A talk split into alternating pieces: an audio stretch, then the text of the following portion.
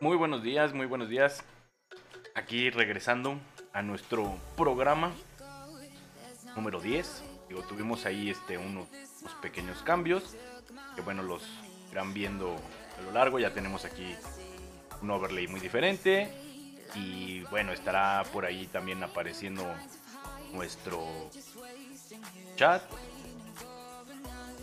Entonces, bueno, es cuestión nada más de que empecemos nuestro día y veamos cómo, cómo prospera esto, ¿no? Básicamente. El día de hoy tenemos ahí pues varias este, cuestiones. Tenemos el Día Internacional del Sándwich y vamos a estar hablando de pues los centros de consumo hoy en día, llámese restaurantes, bares, discotecas, el porqué del éxito de algunos y el fracaso de otros desde de vista. Obviamente, los invito a, participar y a, debatir. Estamos transmitiendo vía Facebook y vía Twitch. Entonces, son libres de opinar junto con la comunidad y aquí haremos un pequeño debate, de qué es lo que a ustedes les parece y demás.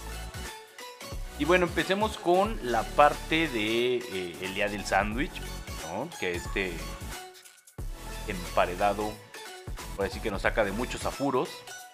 En algunos lugares eh, el sándwich nada más lo, ubican o le nombran sándwich como, ya saben, al pan de caja que trae en medio ya sea jamón, queso, lechuga o crema de cacahuate y plátano. Pero básicamente es lo que está entre dos rebanadas de pan de caja. Entonces, en otros lados lo conocen como pues, lo que a lo mejor en México ubicamos más como un baguette emparedado, que es ya más larguito y es un pan mitad relleno. Pero en muchos otros lados lo conocen como sándwich. Entonces, digamos que un Subway para muchos es un sándwich. Entonces, bueno, por aquí yo tengo una imagen que de verdad a lo mejor a muchos si no han desayunado y demás se les antoja, pero bueno, es parte de de abrir el apetito. Y miren, ya vieron nuestra transición, ¿a poco no se ve bonita? Como, como datos, pues tenemos este... Me, me a la tarea de buscar, ahora sí que los 10 datos como más curiosos o más interesantes del sándwich. Y tenemos en primer lugar, bueno, que se dice que en el siglo I antes de Cristo, Hillel, el anciano, le conoce, inventor del primer sándwich del que se tiene constancia. Hiller fue uno de los líderes religiosos más importantes de los judíos y creó la tradición con el Passover, esta religiosa, donde obviamente pues crearon este, esta, esta parte como del sándwich, pero lo hacen con, no sé si lo voy a pronunciar bien, matzom, que es el matzom para los que no saben, es o la matza es pan de la comida judía, que está elaborado con harina y agua y es como si fueran unas como para México, pues como una tipo como tada de harina, más y demás, como pan árabe, como algo así pero es cuadradita y bueno, en, en aquel entonces lo, lo, rellenaban o lo hacían este ya fuera con este pan o con galletas, puras horneadas con nueces molidas, trozos de manzana, especias, vino con hierbas. Era como, como el sándwich de aquel entonces. Aunque realmente el nombre de sándwich lo recibe como dato número 2 lo, reciben. Eh, uno se le atribuye el nombre de sándwich a John Montag. En el siglo XVIII, el cuarto conde del sándwich, ya que se dice que aunque no fue su creador, le gustaba mucho comer esta forma de emparedado en una taberna inglesa, porque así comía mientras seguía jugando a las cartas sin ensuciarse las manos. Era un fanático de esta pues eh, comida.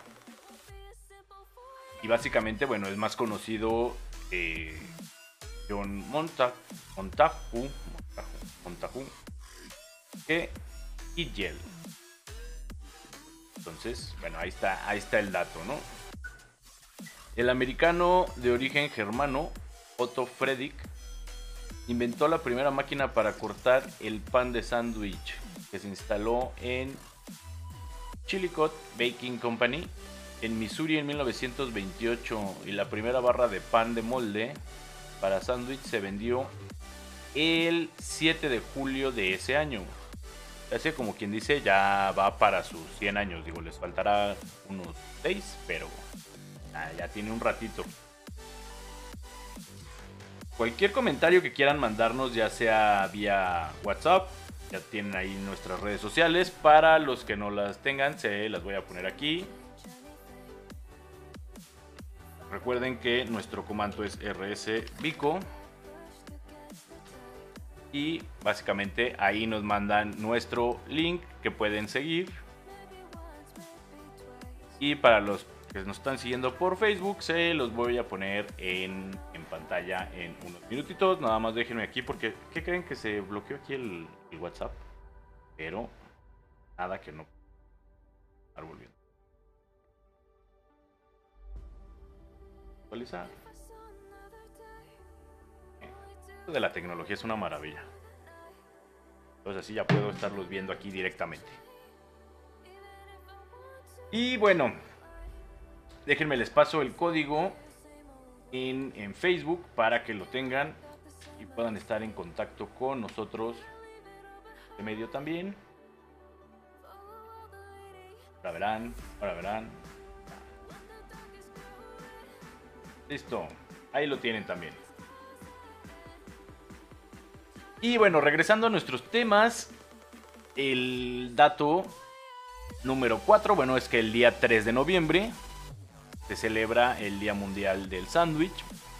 Hoy para muchos es el, Día de, Muertos o una fiesta que de verdad se, también se ha vuelto ya muy importante, pero si quieren hablamos de eso en unos minutitos para no salirnos del tema, porque ya ven que eso se me da muy fácil, brincar de un tema a otro y los voy a traer así. Entonces, trataré de concentrarme en un solo punto.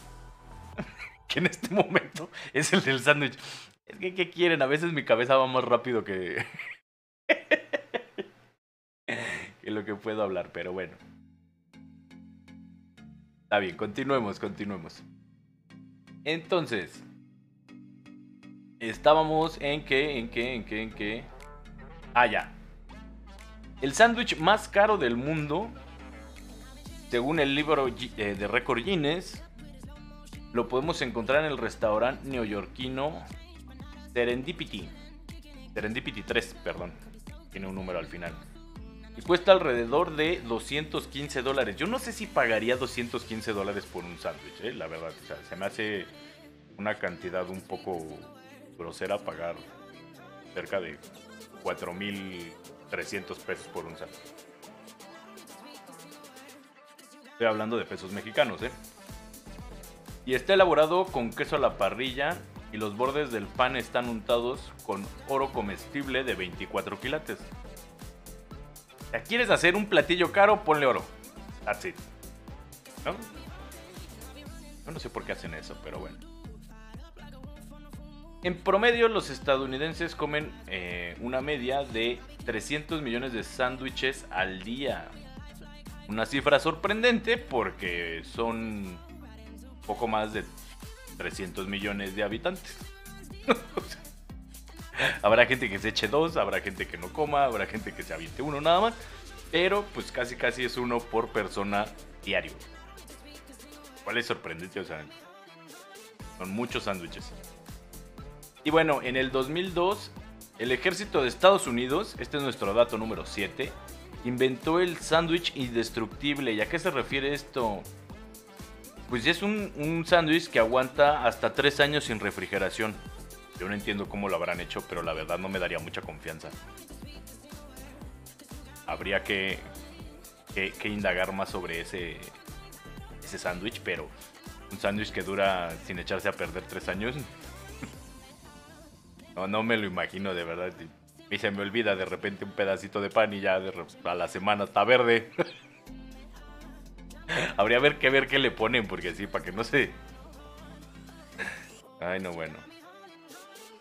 Y bueno, como dato número 8, un estadounidense habrá consumido por lo menos una media de 1500 sándwiches de mantequilla de cacahuate en el momento en el que se gradúe de la escuela superior. O sea, a lo largo de su educación, consume una media de 1500 sándwiches de crema de cacahuate.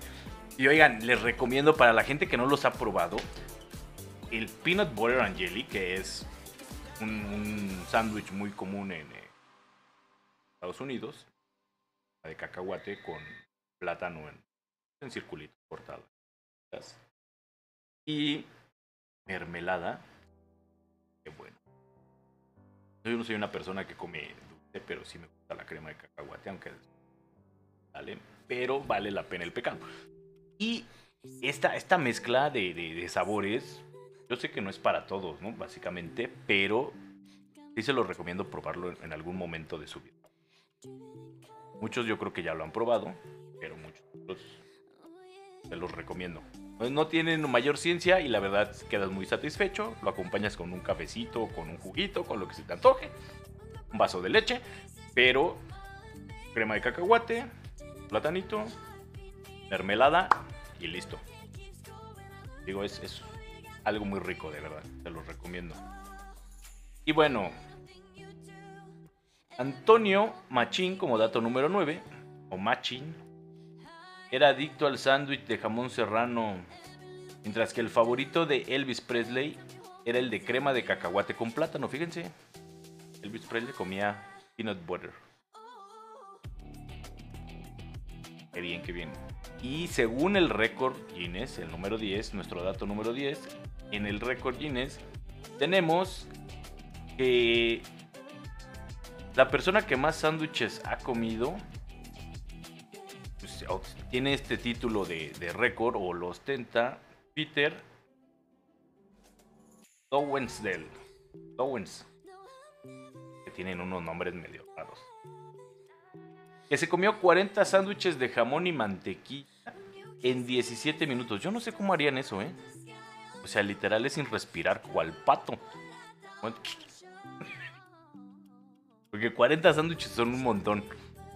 ¿Cuántas rebanadas trae en promedio un pan de caja? De un paquetito. ¿Qué traerá? Unas 20 rebanadas. Ya estamos hablando de que saldrían 10 sándwiches.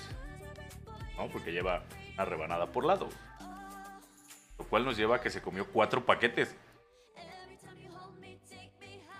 No, mira. ¿Y? ¿Y? sacamos 10 por sándwiches por paquete. Oigan, es un montón. Y bueno. Ah, no, es que son 17 minutos 53.9 segundos. Bueno, 17 y medio, 18 minutos. O sea, aún así es muy, muy rápido. Estamos hablando de que, a ver, vamos a sacar la cuenta porque de verdad me tiene sorprendido. Vamos a ponerle aquí en la super calculadora. ¿Qué son? 40 sándwiches entre 18 minutos. Lo voy a redondear. Son 2.22 sándwiches por minuto. Complicado. Pero bueno. Y este récord se impuso el 17 de octubre de 1977. No se ha roto hasta la fecha, pero Aún así digo que son muchos sándwiches por minuto. Así es como el que tenemos aquí en nuestra imagen. Ay, me olvida que esto está al revés. La imagen, o sea, sí está complicado. Pero nada más si son. ¿Era qué? De mantequilla quedamos y jamón. Eh, no sé. Necesitaría tener mucha hambre y no creo que llegara ni siquiera a los seis sándwiches. Pero bueno, esos fueron nuestros datos curiosos para todas las personas que, bueno, les gustan los sándwiches. Ya tienen el dato curioso del el Día Internacional del Sándwich que se celebra pues día de mañana, básicamente. ¿no? más que como mañana no transmitimos, pues lo estamos celebrando, o le estoy dando la información un día antes. En cuanto al Día de los Muertos, ya se ha vuelto una. Esta parte de la tradición mexicana se impuso a, nivel mundial y forma parte ya de una cuestión económica importante. ¿eh? O sea, estaba leyendo algunas eh, noticias, algunos reportajes, algunos. Creo que si no mal eh, recuerdo, uno de los que leí lo, lo, lo redacta en su blog de Merca 2.0. Eh, la parte económica que, tiene atrás ya el, Día de, Muertos a nivel internacional es importante. Yo no sé si le dio un gran impulso la película de Coco a nivel internacional o se lo ha ido ganando poco a poco este, este puesto, pero ya, ya es parte de, ¿no? Cada vez vemos más países donde se celebra, donde la gente se traza de catrines y pinas y toda esta onda.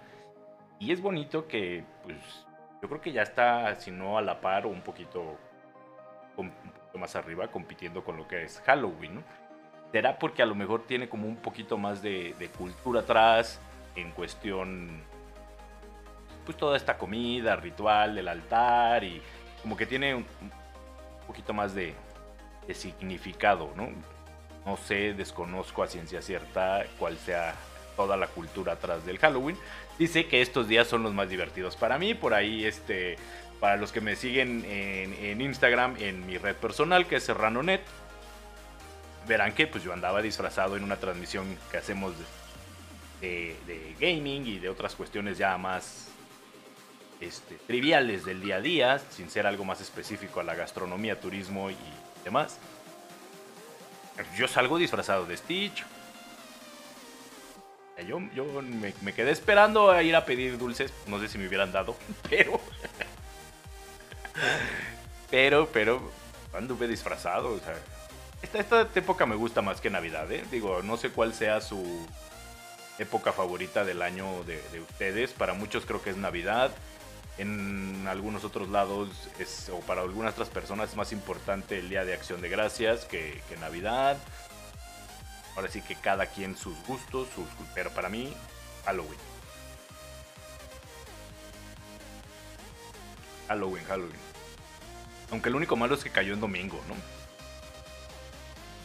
Hubo muchas personas que trabajamos el lunes y pues no pudimos disfrutarlo igual, aunque hubo otros que sí tuvieron el puente y enormemente. Yo tengo unos vecinos que, ¿por qué no? Muchas gracias. Su fiesta hasta las 5 de la mañana, casi 6, y uno así con la, medio dormía, de repente ponían su música o salían gritando, cosas así como si fueran las 8 o 9 de la noche.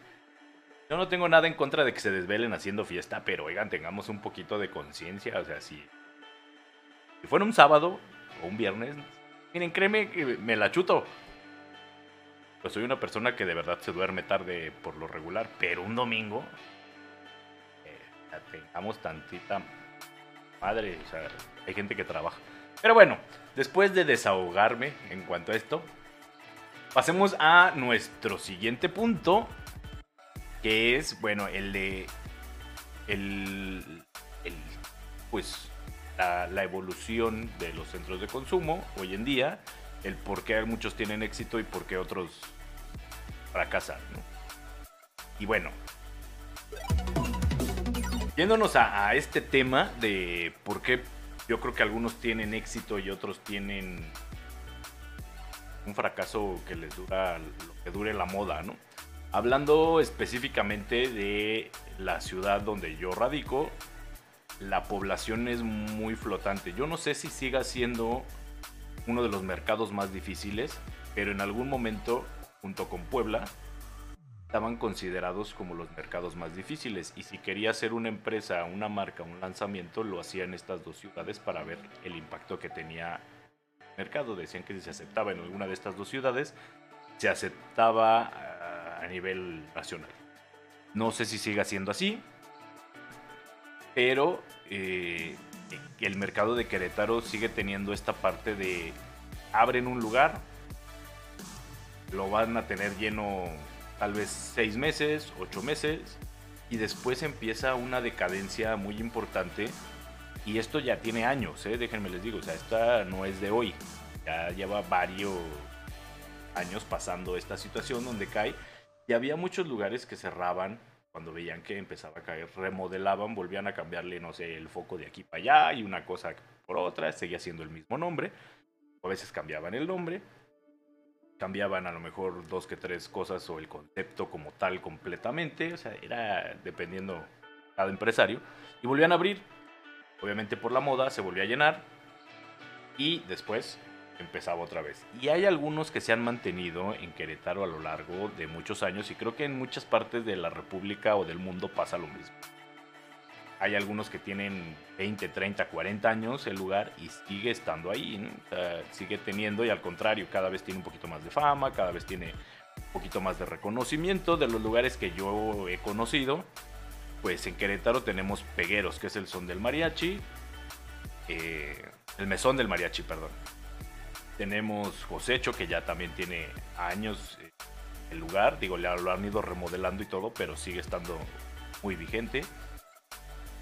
Y hay otros que han ido a lo largo pues, surgiendo y manteniéndose ahí, ¿no? O sea, tenemos Ilia en México, un lugar que a mí en lo personal me gusta mucho, que es La Polar, que empezó como un lugar muy chiquito y ahora ya es un lugar muy grande. Entonces, llegó la pandemia y vino a afectar todavía más a este gremio, ¿no? Porque pues, obviamente tuvieron que cerrar, tuvieron que aguantar muchos eh, la parte de gastos operativos y otros, pues muchos no, no, resistieron, ¿no? Esta parte y terminaron cerrando. Pero yo creo que antes de la pandemia hay, hay una, una parte que, que es importante, ¿no? Yo siempre he dicho que el lugar puede ser caro, la comida puede ser, pues, excelente, ¿no? porque hay varios factores. O sea, el lugar puede ser muy caro y muy bueno. O la comida es, pues, normalona. El ambiente normalón. Puedes visitándolo, ¿no? Si es un lugar caro, a lo mejor no lo vas a frecuentar cada ocho días. A lo mejor por lo menos una vez cada tres, cada seis meses. De gusto. Pero un cliente nunca va a regresar si el servicio es malo. O sea, te puede perdonar un, comensal, un consumidor, todo, ¿no? O sea, a lo mejor hay gente que va a un lugar porque le gustan sus cócteles o sus bebidas, o porque el ambiente está muy padre, o porque la comida es muy buena. Pero si, no tienes un buen servicio, yo dudo que, que un cliente regrese. Yo no lo haría. Nada, porque estoy yendo a un lugar pues para no cocinar en mi casa, para que me atiendan de, un modo bien. ¿no? No, no estoy hablando de recibir servicios o atenciones extras. O sea, sencillamente creo que esta parte es importante porque por eso está uno gastando un poco más de lo que podría ser casa. Y son factores que afectan la parte donde un, lugar puede ser muy exitoso o tener empezar su decadencia, porque de repente si el lugar tiene mucha fama o está de novedad o está en este auge, pues los empleados, el lugar y demás, pues sienten que no hay piso que los merezca. Y empiezan a tratar mal al cliente o empiezan a exigirle o empiezan que son cuestiones que acaban por fastidiar al cliente. Y hay otros que siempre mantienen su mismo nivel. Es lo que parte de lo que los hace estar vigentes durante mucho tiempo. Y hablo desde el negocito de esquites, el que venda tamales, hasta un restaurante con estrella Michelin. ¿eh? O sea, aquí yo creo que es una constante en cualquier cualquier ámbito. Y otra de las partes es que yo creo que hoy en día el empresario no se preocupa tanto por la experiencia que le ofrece al lo cual es, es preocupante, muy triste, porque es una inversión fuerte la que están haciendo, pero creo que nomás se preocupan por el porcentaje que pueden ganar y llenar las arcas de su de sus cajas registradoras y sus cuentas de banco que por ofrecerle una experiencia al cliente. ¿Y por qué le digo que esto sea malo? Porque si nada más te preocupas por eso, vuelvo a lo mismo. Tu, punto más alto va a durar poco.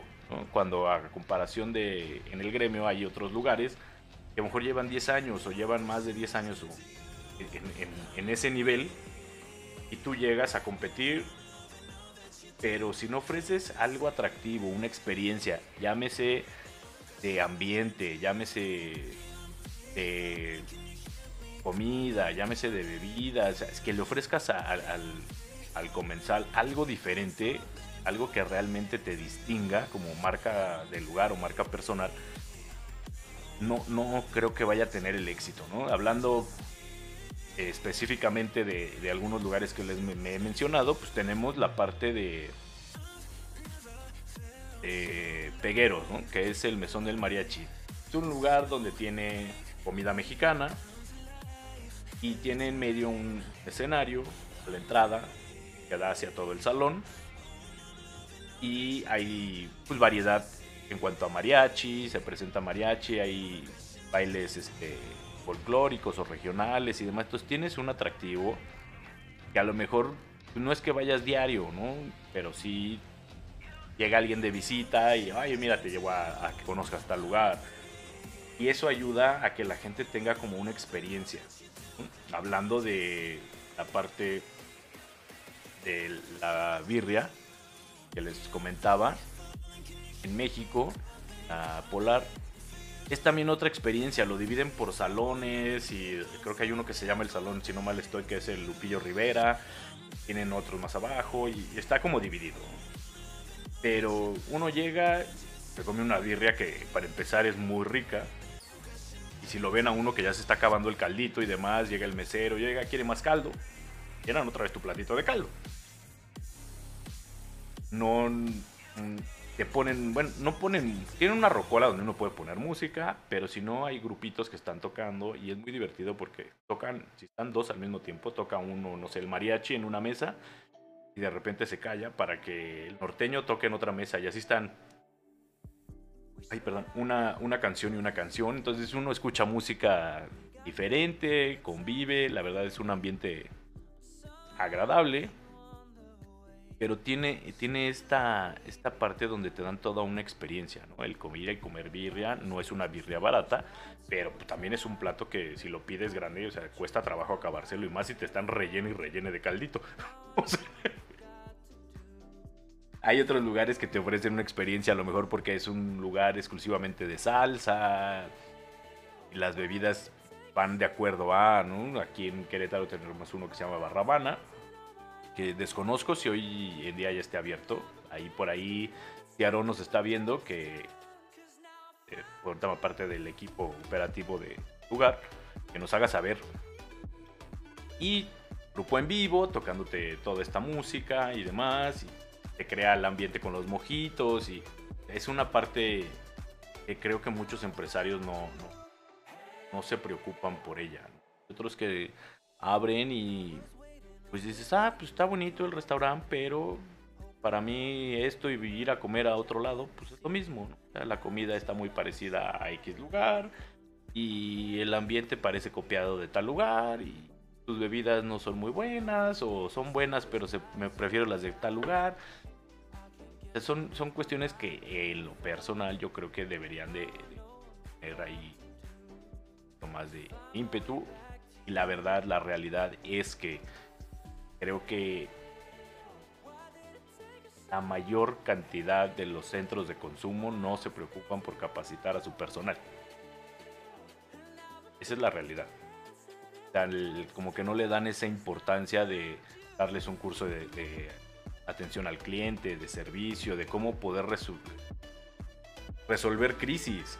Porque al final el primero que recibe la queja es el, mesero, llámese porque la bebida no estuvo buena, llámese porque la comida está mal, o llámese porque él no tiene el don de atención. Entonces deben de aprender a gestionar eh, crisis, lo cual creo que no todo mundo lo sabe hacer. Hay algunos que son muy buenos, la verdad. gestionando y resolviendo crisis, pero hay otros que no nada más hacen que se enoje más el cliente y eso acaba muy he visto. Y obviamente de ahí pues hay que capacitar capitanes, meseros. Es, es esta parte donde creo que le falta enfocarle un poquito más de, recurso a esa parte. Muchas veces las marcas les ofrecen masterclass para que aprendan a, cómo explicar un vino, una bebida, o a prepararlas, o a sacarle provecho a, una, a un destilado. Y es cuestión nada más de acercarse con las marcas y solicitar ese, tipo de, pues, de, capacitaciones. Y al final la marca encantada se los va a dar, ¿eh? porque lo que ellos quieren también es posicionar sus productos. Entonces, creo que es importante esa parte, la parte de, el distintivo H, creo que todos los deberían de tener. Yo creo que se debería de ser una parte como podemos decirlo, como obligada, ¿no? Que todo lugar, centro de consumo, tuviera un distintivo H. Porque es el manejo higiénico de alimentos, porque es esta parte donde eh, se garantiza que el proceso con el que se elaboran los alimentos y bebidas lleva cumple ciertas normas. Que pasa por un proceso de cocción, que el proceso de enfriamiento pasa muy rápido de tal grado a tal grado para que no se generen bacterias. Toda, esta parte creo que es importante porque le da una tranquilidad al comensal, sobre todo si es un comensal extranjero. Pero ahí, ahí, ahí lo dejo en el tintero a ver qué, qué es lo que opinan ustedes, ¿no?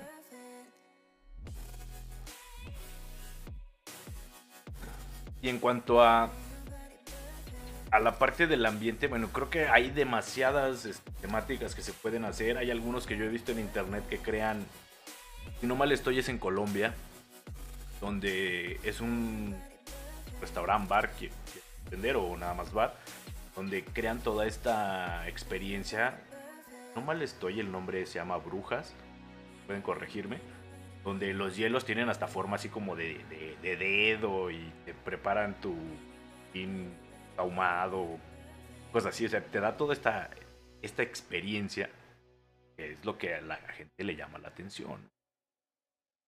Es, es, es por lo que uno sale, y más después de la pandemia, ¿a qué voy con todo esto? O sea, después de la pandemia, durante la pandemia la gente nos dimos cuenta de que ir a un centro de consumo es excesivamente caro es, un gusto, un lujo que uno se da. O sea, ya no es así como antes de, ah, pues algo voy y com No, porque nos dimos cuenta de que, no sé, si antes íbamos y gastábamos a un centro de consumo mil pesos y no nos dolía. Durante la pandemia nos dimos cuenta, y estoy hablando por persona, ¿eh? o sea, de ir, comer, echar unos tragos y demás. Nos dimos cuenta que a lo mejor íbamos cinco o seis personas y gastaba cinco mil pesos entre todos pues compras tu botella, compras zumos, tu hielo, tu, compras tu carne, haces un asado y demás y no te gastaste ni, la mitad. Hace mucho, ¿eh? Entonces, esa parte creo que vino a, a, muy, hacernos conscientes del gasto que estamos haciendo. Les pongo un ejemplo muy claro, ¿eh? O sea, uno agarra y compra una botella de un tequila, vamos a poner ejemplo Centenario ¿no? que es una botella que ronda los 250, 300 pesos. Y vamos a poner más una bolsa de hielo, son otros 30 pesos. Llevamos 330 más dos refrescos de 2 litros, uno de toronja y un agua mineral, pues estamos hablando de que nos salió en 400 pesos. Nos va a alcanzar como para, dependiendo cómo se la sirvan, pero pues, unos 15 tragos. 12, de 12 a 15 tragos. En un centro de consumo, un tequila de esa marca les va a salir alrededor de entre 100 y 120 pesos, si no es que hasta 130. Entonces, y si iban a decir, ah, pero es que el lugar gasta en en sueldos, gasta en luz, gasta en, en Watch Never, le quieran llamar. Sí, o sea, soy consciente de ello y por eso uno paga, pero creo que es ahí donde se debería de esforzar los empresarios en ofrecer buen ambiente, un buen servicio y no nada más en dar la bebida cara porque el otro también la da cara.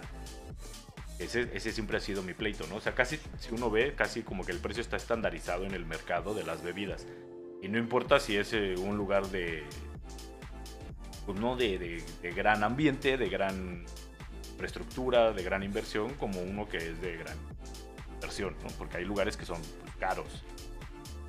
Entonces yo creo que ahí es donde, donde radica mucho del problema. He conocido lugares que se preocupan por la experiencia y al principio les cuesta trabajo competir, pero acaban reventando, ¿eh? O sea, en base al buen servicio, al formar un buen equipo de trabajo, al tener un equipo de trabajo motivado, sobre todo por esta parte donde sabemos que el, personal de salón, sobre todo lo que son meseros, capitanes, pues tienen, trabajan por un sueldo mínimo. sobre todo en México, no sé en otros países cómo, cómo se maneje, pero me gustaría saberlo. En México trabajan por un sueldo mínimo y obviamente por más sus propinas, pero lo que la gente no sabemos muchas veces es que de esas propinas no todo es para ellos. Se los explico rápidamente. Ustedes agarran, consumen mil pesos y van a dejar el 10% de propina. El lugar da por sentado que todas las, las cuentas van a dejar 10%. De esos 10%, pues lo dividen entre, ah, bueno, le toca dos puntos o tres puntos que le llaman, o sea, esos 10, 10% lo dividen en puntos. 2 o 3% a cocina, el 1% a caja, el 2% a barra, el, y así se van, ¿eh? el 1% al capitán y le acaba quedando el 1% al 4%, dependiendo si es un lugar que no es muy manchado, le queda hasta el 4% para el mesero. Si uno mata la cuenta, ¿qué es matar la cuenta para ellos? Si uno deja menos del 10% o no deja propina, esa propina de todos modos la tiene que pagar el mesero, o sea, lo que se reparte. Al final del día le sacan su ticket, ¿eh? Ah, tú vendiste tanto. Tú debes de tener tanto en propina. Entonces, es por eso que muchas veces el mesero llega y dice, oiga, ¿y la propina? Hay otros lugares que malamente lo incluyen en el ticket. Yo en lo personal no estoy en contra de dejar propina. Aclaro, no estoy en contra. Digo, si es un lugar donde me atienden bien, donde vuelvo a lo mismo. Me siento a gusto, me, porque a eso sale uno por lo regular dejo del 15 al 20%. ¿Por qué? Porque yo conozco que esta parte no se integra para el mesero, que se tiene que repartir. Entonces, sí, ¿no? Pero para la gente que, bueno, no lo sabía, se lo aclaro, ¿no? Todo lo que dejen es para el mesero. Y en esta parte de, evaluar esta, situación de la propina, tomen en cuenta si la comida estuvo buena, las bebidas y demás, porque al final van a acabar afectando eh, la propina de, de otros departamentos. Y estoy totalmente consciente de que también es muy válido no dejar propina si no nos gustó el servicio de entrada. Fíjense de si la comida estuvo buena y demás, o sea, no estuvo bueno y no estuvieron a gusto y en lugar de salir a gusto y contento salieron de malas, muy válido no dejar propina, ¿eh? Porque no es obligatoria. Esta parte se dicen que las costumbres hicieron leyes y en México damos propina por todo, lo cual creo que no debería de ser. Porque les voy a poner un ejemplo. Muchas gasolinerías a los despachadores, hay gente que siquiera sueldo les dan, ¿eh? Hay, algunos que ganan el mínimo y otros ni sueldo les dan. ¿Por qué? Porque les dicen que pues, de las propinas que sacan buena lana entre 5 o 10 pesos que reciben cada que un carro va a cargar gasolina. Pero estamos muy impuestos a dar propina y si no damos propina nos tachan de que somos piojos, le llaman en el medio, ¿no? O sea, y demás. Pero también tienen que evaluar que no es una obligación. O sea, yo creo que es de ahí donde tenemos que empezar a cambiar un poquito esta, esta mentalidad. De si al comensal le nace dejar propina, la deja. No, ni siquiera mencionarla. Y empresarios, páguenles bien a sus a su staff. O sea, es ahí donde les digo, o sea, ¿por qué, por qué todo para acá si cuando la, la parte operativa es la que genera, pues, el ingreso? Eh, digo, no, no cuesta nada, creo que ponerles ahí unos premios o unas metas o darles un mejor salario, o sea, un poquito mejor más arriba o no sé, o sea, hay muchas formas de, incentivar al, personal que bueno, eso si quieren agarramos y hablamos con alguien especialista en recursos humanos o una cuestión así.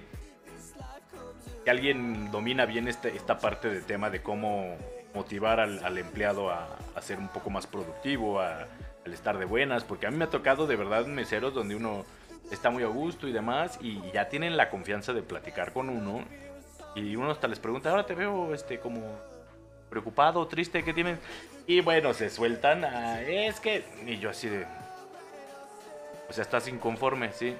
Pero siguen atendiendo de maravilla, ¿eh? Aunque sean inconformes. Ya, ya sacaron ahí lo que tenían que sacar. Entonces creo que esa parte también les afecta, porque un empleado contento te va a traer más clientes, te va a recomendar. Muchas veces uno como comensal ni siquiera, ni siquiera, se los digo en verdad, ni siquiera va al lugar porque le, le guste, sino va porque el mesero está ahí. Yo lo he hecho. De verdad yo tengo hoy en día ya amigos, en su momento pues, no, no éramos tan, tan cercanos, pero tengo amigos que me hablan y me dicen, oye Beto, este, ¿qué crees que ya no estoy en tal lugar? Ahora me cambié a tal lugar. Vente para que lo conozcas. Y, ah, bueno, voy una a conocerlo y otra porque sé que está él y me va a atender. es la realidad. Muchos dicen que estoy casado con algunos lugares, pero es porque los veo como si fuera este, una mi segunda oficina o como quieran llamarlo. Yo soy de ir a Celtics, que les mando un saludo y un abrazo a todos los que laboran en Celtics, porque la verdad es un, equipazo. Y llegar con mi laptop y ponerme a trabajar en la barra, me echo un traguito y demás. Pero tienes esta parte de, vicio, ¿no? De, no te pueden ver el cenicero tantito porque te lo cambian, no te pueden ver que está acabando tu bebida así y preguntan si quieres más. La verdad, debo de admitir que si pueden, dense una vuelta. Y si está ver en la barra, es un deleite verla trabajar. De verdad. Veré un abrazo, beso. Pero de verdad, o sea, es impresionante ver cómo ella sola maneja la barra. Sus bebidas siempre salen con muy buena calidad. Y es muy rápida, está sirviendo, atiende la barra, porque la barra aparte no es chiquita, ¿eh? déjenme les digo, o sea, yo creo que caben en la barra cuadrada, por lado deben de bueno, antes del COVID, protocolo COVID, ahora no, no creo que lo permitan tanto, pero yo creo que sí caben, me atrevo a decir que 6, 7 personas por lado. Atiende la barra, saca los pedidos de, todo el salón, eh, lava cristalería, cambia barriles de cerveza. O sea, e, es, es, impresionante, de verdad. O sea, es, a mí me gusta mucho, digo, me gusta mucho ver cómo, cómo corre, nos estresa y además siempre tiene un trato de verdad impresionante. Súper amable, siempre está sonriendo, así tenga malos días, ¿eh? porque lo he sabido. No, no siempre tiene sus buenos días, como todo ser humano, tiene sus preocupaciones y demás, pero siempre te atiende con una sonrisa. esa parte es importantísima. Es cuando les digo, hay personas que tienen el don de la atención, de la gestión de crisis. Ella es una de las personas que yo conozco. Otro es Mauricio, que ya tuvimos oportunidad de hablar con él, que él está en la Tiznada, para lo que lo quieran ir a visitar. Te lo recomiendo mucho y es muy servicial, muy atento, está preocupado porque el comensal se la pase bien, no le falte nada. Hoy en día está como capitán, si no mal estoy, cargado del lugar. Y, lo ves que anda de mes en mesa, se acerca, pregunta si falta algo. Esa parte creo que es, es importante. ¿eh? Otra de las cosas que a mí me gustaba mucho de un lugar que se llamaba La Moraleja en, en Querétaro, que hoy en día ya no existe, pero el chef se fue a Chilcuave, un restaurante que está dentro de hoteles. Ay, ¿cómo se llaman estos? Eh, hombre, de, pertenecen a Bopper, que hacen cerveza. Él, él le encantaba salir a salón. Salir al salón y platicar con la gente y preguntarle él, oye, ¿te gustó la comida? No sé qué, ¿qué, opinas? ¿Qué me sugieres? Esta parte de que saliera el chef al, al salón y, y platicara con los comensales, a uno como comensal le encanta si le gusta toda esta parte de la gastronomía y se le hace un detallazo, que la persona que no sabe en la friega que se está metiendo en cocina tenga el tiempo y se dé el tiempo de salir a platicar y a, a saber qué le está pareciendo a la gente lo que está de- degustando o comiendo. Es, es, les da una retroalimentación, te genera una, una situación muy padre de, de interacción, puede surgir muchas dudas, puede resolver uno muchas dudas del por qué ciertas combinaciones. Y digo, si conocen a alguien así, de verdad, exprímanle todo el conocimiento que puedan, porque son personas que se prestan a, compartirlo. ¿eh? O yo, lo mismo, he tenido la fortuna de conocer a, a varios así. Al chef Carlos Oronoz también, tipazo. Ahí lo encuentran en el Nut Grill, aquí en Querétaro. Digo, Raúl también, otro, otro gran chef. Les, digo, es, es, es muy padre esta situación y ayuda a que el centro de consumo crezca. Esta parte, vuelvo a lo mismo, le estás dando otro tipo de experiencia al cliente. No tienen esa parte, si no les interesa esa parte, de verdad no abran centros de consumo. O sea, no los abran. Si hablamos de los antros o discotecas, pasa lo mismo. Si no vas a ofrecer un concepto diferente, y nada más vas a abrir por abrir concepto, este, no lo hagan, o sea, no, no gasten su dinero porque también, o sea, no sé si el retorno de inversión vaya a ser garantizado, porque poner un centro de consumo sale caro. A veces uno proyecta que el centro de consumo va a salir en, no sé, un millón de pesos o una cuestión así y acaba saliendo en porcentaje mucho más, ¿no? Que esto se bloqueó. Y este y, sin- y van para abajo, o sea, en Querétaro en algún momento había lugares que todos tocaban banda, todos. Yo no sé por qué se les dio la moda de que todos tenían banda. Todo era más o menos el mismo concepto, todo era la, más o menos la misma decoración, cambiaban dos, tres detalles, pero era todo lo mismo. Y uno como comensal dices, oye, pues yo quiero escuchar otra cosa. Yo en lo personal aguanto la banda una hora. El mariachi igual. Habrá gente que se puede chutar 5 o 6 horas de banda y muy respetable. ¿no? Pero uno que no, no tienes un lugar a donde ir sin escuchar ese tipo de música, dices, oye, ya párale. Entonces es cuando yo digo, creo que hay diferentes conceptos. En Querétaro no sé si ya abrió Margarita, creo que todavía no abre Margarita Blue, pero ya abrió la última luna. Eran como competencia, los dos con concepto diferente dentro del mismo mercado al que iban, porque van a, mayores de 25, 28 años por el concepto. Es uno era antro como tal, con una vista hacia la presa de Villa, muy bonito, obviamente muy contemporáneo todo, todo el personal que iba, o sea, todo el comensal, porque todos rondábamos de los 28, 30 para arriba. Y la música, pues obviamente estamos hablando de... Te llevan a lo largo de toda la noche por las décadas en música, ¿no? Y la última luna, bueno, lo mismo, ha dirigido a a un público meta, pero tienen grupo en vivo.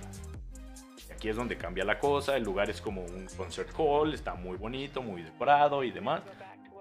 Cambia en, ciertos aspectos de ser un antro a ser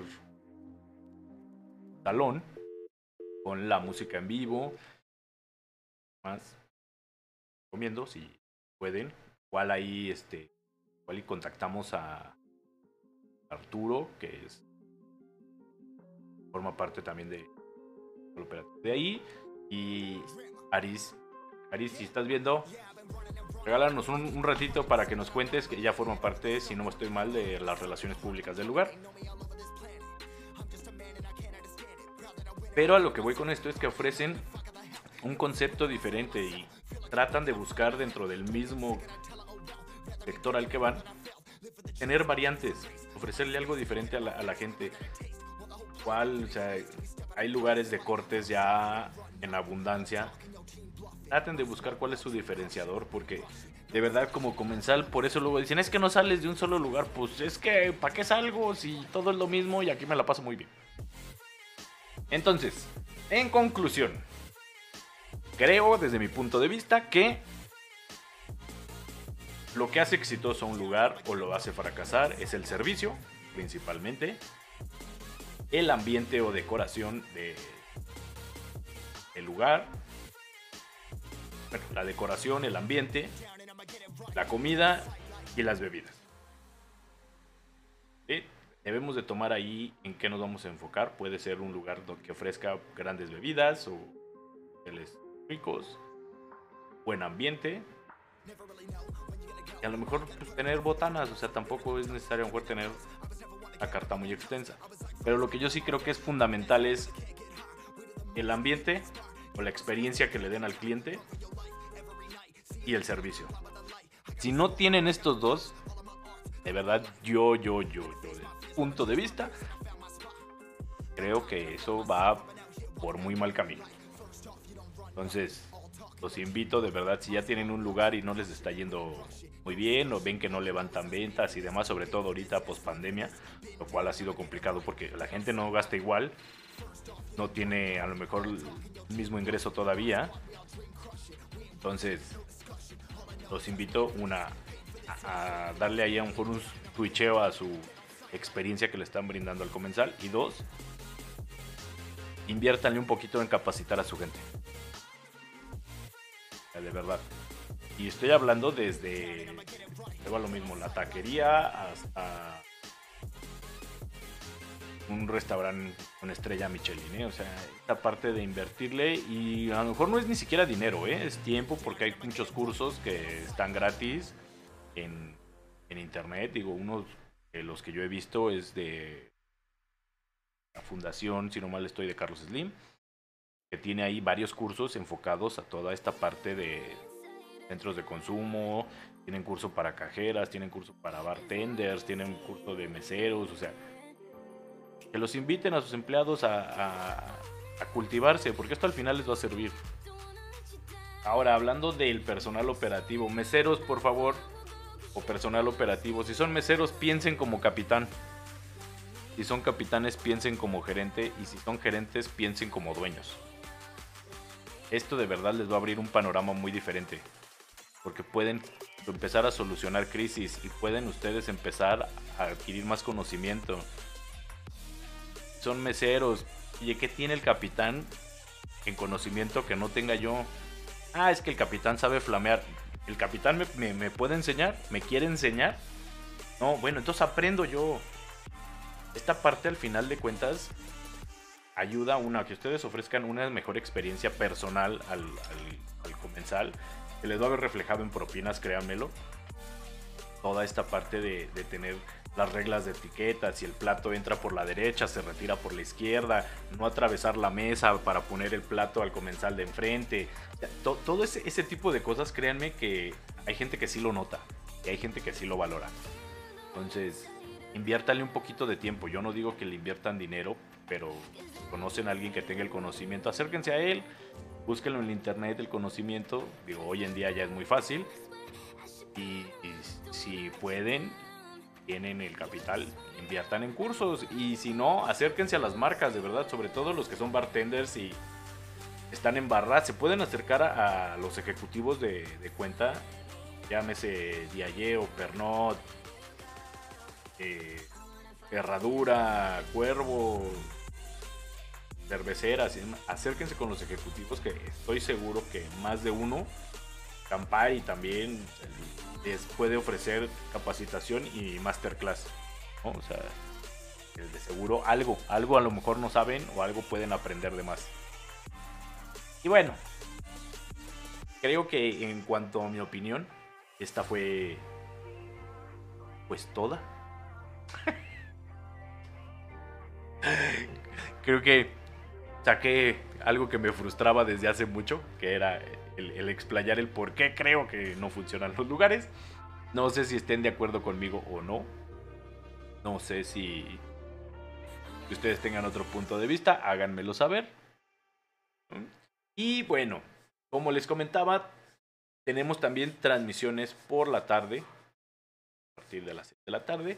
Obviamente es otro diferente. Jugamos un rato, platicamos de diferentes temas. Y bueno, me aparté un poquito en estas semanas porque miren, cambiamos nuestros overlays. Por acá tenemos este otro overlay que déjenme les presumo.